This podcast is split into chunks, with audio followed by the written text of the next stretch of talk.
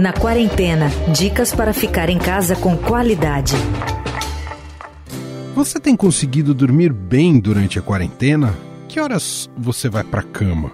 O sono tem sido mais profundo ou mais leve? Eu sonhei que eu podia voar, eu conseguia ir a qualquer lugar. Dentro A nova rotina em isolamento social, evidentemente, mexeu com toda a dinâmica de vida, inclusive com a qualidade do sono. Uma das razões pode ser de causa emocional, psicológica, com tudo que estamos vivendo e sentindo, esse medo, angústia e ansiedade diante de um inimigo invisível e letal, e também o medo do futuro. Que futuro teremos?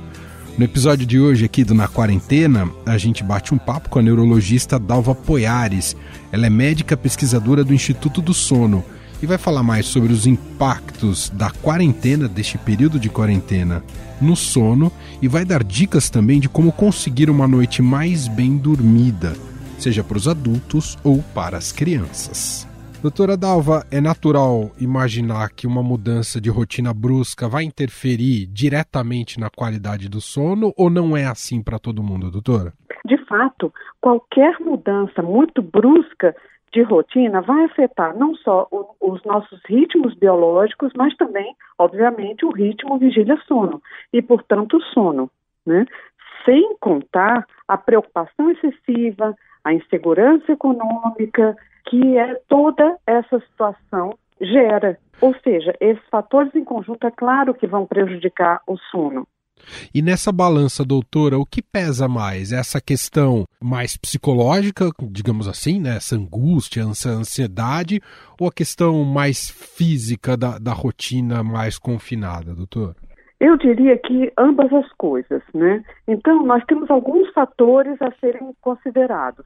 Primeiro é o estresse que essa situação impõe, né? Então, muitas vezes à noite, na hora de dormir, o indivíduo fica pensando, vem algumas preocupações, ou a falta de uma rotina que ele tinha faz com que ele durma e acorde em horários diferentes, muitas vezes durante o dia, em momentos em que ele não cochilaria ou ele não descansaria, ou o indivíduo está descansando ou cochilando, o que vai atrapalhar o sono da noite, aliado a um sedentarismo que possivelmente é, esse indivíduo não tinha anteriormente.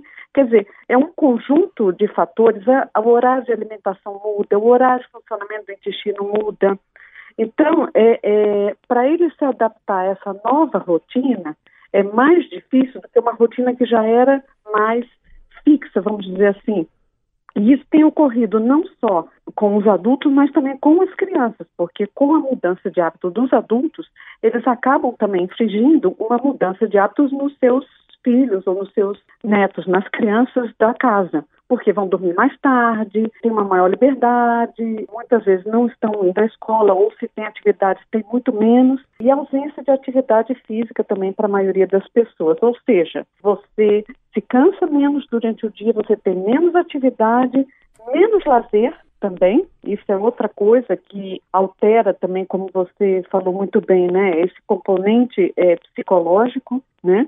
Uhum. É, muitas atividades que muitas vezes você não tinha antes, você tem que aprender agora, ou a cozinhar, ou a lavar, enfim, é, várias tarefas domésticas que no momento as pessoas têm sido obrigadas a fazer porque elas não podem sequer ter um funcionário dentro de casa ainda que possa pagar. Doutora, o, o, o que, que, a gente pode especular quando a pessoa relata que está tendo, digamos, um sono leve, não um sono pesado, que percebe que não consegue embarcar no sono?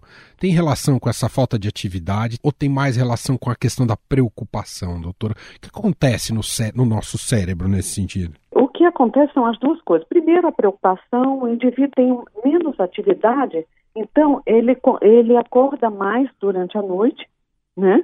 É, o seu sono passa a ser mais leve e ele acorda e muitas vezes tem até dificuldade de voltar a dormir. Duas coisas têm acontecido. Para algumas pessoas o dia tem ficado muito longo e o que acontece? Elas deitam antes da hora biológica delas de dormir, da hora que o cérebro dela entende que ela deveria dormir. Então é, essa pessoa vai dormir antes da hora e por conseguinte terá dificuldade para dormir. Ou o contrário, como o dia pode ser esticado, vamos dizer assim, então eles têm esse período de vigília e, e se engajam em, em, em séries, em, enfim, em outras atividades, com essa uh, oportunidade de mídias que nós temos hoje em dia, e vai até de madrugada, coisa que esse indivíduo não fazia antes. Então, essa instabilidade dos horários de dormir faz com que também o sono fique leve. Além da ausência de atividade durante o dia, a gente sabe que pessoas inativas tendem a ter um sono mais leve, tendem a ter mais, mais problemas de insônia, hum. né? Então, os dois problemas estão relacionados da mesma maneira. O, o, que já tem comprovado, doutor, em relação ao excesso de telas, especialmente um pouco antes de dormir, ficar em smartphone, em tablet ou, ou, ou televisão? Tem gente que diz que ah, assistir alguma coisa me ajuda a pegar no sono. Isso é um tabu ou pode ser verdade, doutor? Esse seu comentário é muito interessante, pode variar de pessoa para pessoa. Por exemplo, existem pessoas que dizem que ao ligar a TV, né, no ambiente escuro, apenas a TV numa distância razoável, quando o indivíduo liga a TV, ele acha que dorme mais rápido. Para esse indivíduo pode ser que ajude. Tem outros que não. Que no momento que ligam uma TV, ou um tablet, ou um smartphone, isso funciona ao contrário, atrapalhando e atrasando o início de sono. Né? Algumas pessoas dizem, ah, se eu leio um livro que não é muito excitante, eu durmo mais rápido. Outros dizem, se eu leio, eu me engajo na leitura e vou embora. Então, Depende do indivíduo, mas é mais comum atrapalhar o sono do que ajudar a dormir. Por quê? Não só a questão luminosa, mas a questão interativa. Uhum. A senhora recomenda que a gente seja bastante rigoroso em exigir de nós e do nosso cérebro que possamos dormir, ou seja, vou, para a cama, vou deitar e vou esperar que esse sono vai chegar, ou esse indutor do sono ele quimicamente aparece em algum momento. O que que nessa fase é difícil de manter uma rotina, o que, que é mais indicado, doutor? Tem razão, é difícil manter uma rotina. É, nós já estamos é, cheios de cobranças é, internas, né, cheios de preocupações mas isso vai lhe ajudar a se sentir melhor e a dormir melhor. Se você tiver bastante atividade é, durante o dia, mantiver uma rotina é, razoável de alimentação, se expor à luz do dia é muito importante. Se expor à luz do dia, você ficar 24 horas num ambiente com uma iluminação igual é ruim, porque quem sincroniza o seu cérebro, quem inibe a melatonina durante o dia é a luz solar o dia. Então é muito importante que você tenha ah. contato com a luz do dia, principalmente de manhã, depois que, que acorda. Isso lhe faz dormir um pouco mais cedo. E à noite, diminuir, não deixar a casa iluminada demais, uma iluminaçãozinha menor, é, evitar contato com essa uh, mídia interativa, é, uma hora, mais ou menos uma hora antes de dormir, e essa última hora ter uma rotina relaxante, né? E ir para a cama naquele momento que você entendeu que você está com sono, tá? Entendi. E não se cobrar demais é, nesse momento, tá? Isso são uh, pequenas coisas que ajudam. O nosso organismo precisa de rotina. É a melatonina que, que é o hormônio que, que, que é o bonde do sono, doutora? Sim, por exemplo, vamos uhum. dizer que você tenha por volta, vamos dizer um exemplo, das 23 horas, você sinta aquela informação, opa, está na minha hora de dormir. Uhum. Nesse momento, a sua temperatura corporal ela baixa um pouquinho e a sua secreção interna de melatonina ela começa a aumentar.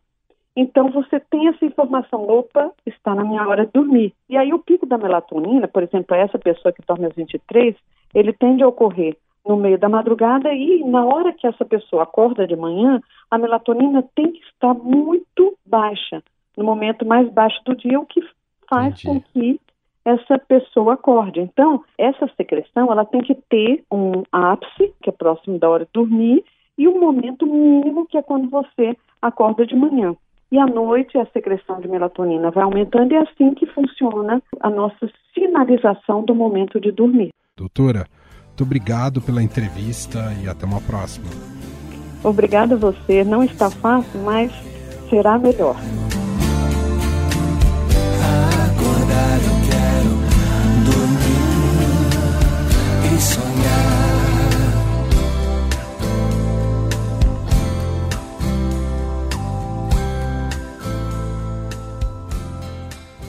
Estadão Recomenda.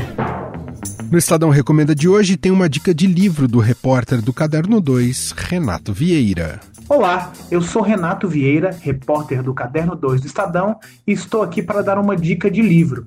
Escrito por Rui Castro e lançado no fim do ano passado pela editora Companhia das Letras, Metrópole à Beira-Mar, o Rio moderno dos anos 20, conta como a cidade, então capital federal, se modernizou e foi palco de acontecimentos decisivos. Na narrativa, o autor lembra grandes nomes da cultura brasileira, como a poeta Cecília Meirelles, o poeta Manuel Bandeira, o músico Pixinguinha e o escritor Lima Barreto. O livro, inclusive, mostra como o Rio de Janeiro lidou com a gripe espanhola no fim dos anos 1910.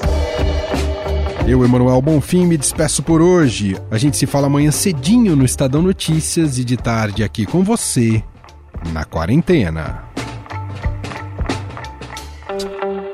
Você ouviu Na Quarentena dicas para ficar em casa com qualidade.